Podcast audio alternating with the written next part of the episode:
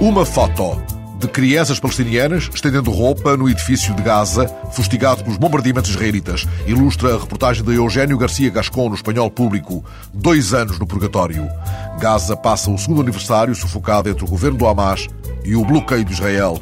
Passados dois anos da chegada ao poder do Hamas na faixa de Gaza, muito poucos vislumbram uma solução para a divisão palestiniana. Para a população de Gaza, o balanço dos dois últimos anos é sombrio. As pessoas estão de acordo, entretanto, em que os ganhos mais consistentes têm a ver com a segurança, com o respeito pela lei e pela ordem que substituiu o caos de quando governava a Fatah. Antes, as pessoas faziam o que queriam e cometiam delitos sem pagarem por eles. Isso acabou, comenta Muammar Abu Saada, professor de Ciência Política na Universidade de Al-Azhar. Uma entrevista de Ivo de Boer, secretário de Convenção das Nações Unidas para as Alterações Climáticas, ao El País. Quem quiser usar um todo-terreno vai ter de pagar muito caro por isso.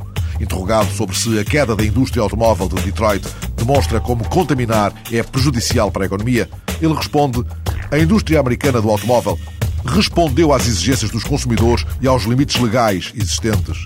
Se o governo mantém a gasolina barata e os consumidores querem automóveis grandes, não devemos culpar os fabricantes por fazerem automóveis grandes. É uma estratégia estúpida. Mas os fabricantes de automóveis que investiram em carros elétricos abriram novos mercados e anteciparam-se às circunstâncias. A maioria são empresas japonesas, porque no seu mercado tinham já legislações muito duras e preços muito altos. Isto prova que apertar a indústria nessa direção, afinal, dá resultados.